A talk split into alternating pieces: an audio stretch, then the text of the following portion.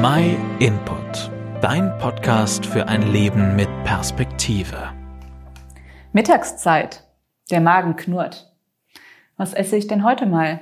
Regional oder saisonal? Mit Fleisch oder vegetarisch? Soll ich lieber selber kochen oder schnell etwas liefern lassen? Wie viele Kalorien sind heute erlaubt? Das ist die Qual der Wahl und das jeden Tag aufs Neue. Aber was für ein Privileg. Schätze ich das überhaupt noch? Oder sehe ich es eher als ein notwendiges Übel, wenn der Alltag eh schon stressig ist?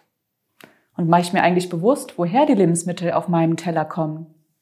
Wem sage ich Danke, wenn mein Magen mal wieder voll ist? In den vergangenen Monaten haben Bauern trotz der Corona-Krise überall auf der Welt ihre Felder bewirtschaftet und sich um ihr Vieh gekümmert, damit wir weiterhin etwas zu essen auf dem Teller haben. Die Gastronomen haben um ihr wirtschaftliches Überleben gekämpft damit wir nicht auf unseren kulinarischen Komfort verzichten müssen. Jetzt im Herbst ist es Zeit, um für all das Danke zu sagen. Das machen wir in der Tradition des christlichen Erntedankfestes. Doch wer erntet eigentlich den Dank für all die Gaben? Sicher, die Bauern, Erntehelfer und die Verarbeitungsindustrie leisten viel. Ebenso wie die zahlreichen Köche jeden Tag. Doch da ist noch jemand, der im Alltag leider oft zu kurz kommt. Ohne ihn würde überhaupt keine Pflanze wachsen. In der Bibel lesen wir von einer Begebenheit, wo Menschen auch nur das beachtet haben, was der Apostel Paulus und sein Mitarbeiter Apollos geleistet hatten. Dabei hatten sie vergessen, wer eigentlich hinter dem Wachstum stand. Deswegen schrieb Paulus ihnen einen Brief. Wer ist dann schon Apollos? Und was ist Paulus? Sie sind doch nichts als Diener, durch die ihr zum Glauben gekommen seid. Jeder von uns hat nur das getan, was ihm der Herr aufgetragen hat.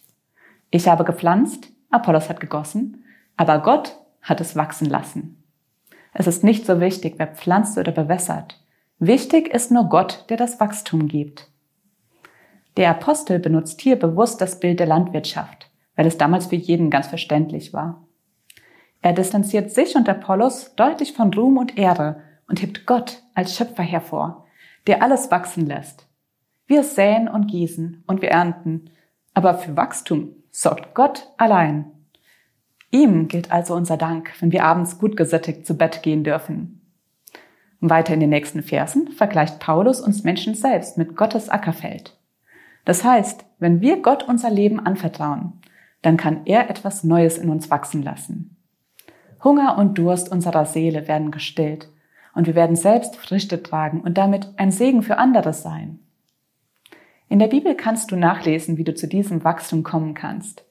Wenn du keine eigene Bibel hast, dann schreib uns eine E-Mail an info at myinput.it. Wir schicken dir gratis und unverbindlich eine zu. Und wenn dir dieses Video gefallen hat, dann gib uns dein Like. Vielen Dank, dass du den My Input Podcast gehört hast. Wenn du mehr wissen willst, geh auf unsere Website myinput.it oder folge uns auf YouTube, Facebook und Instagram.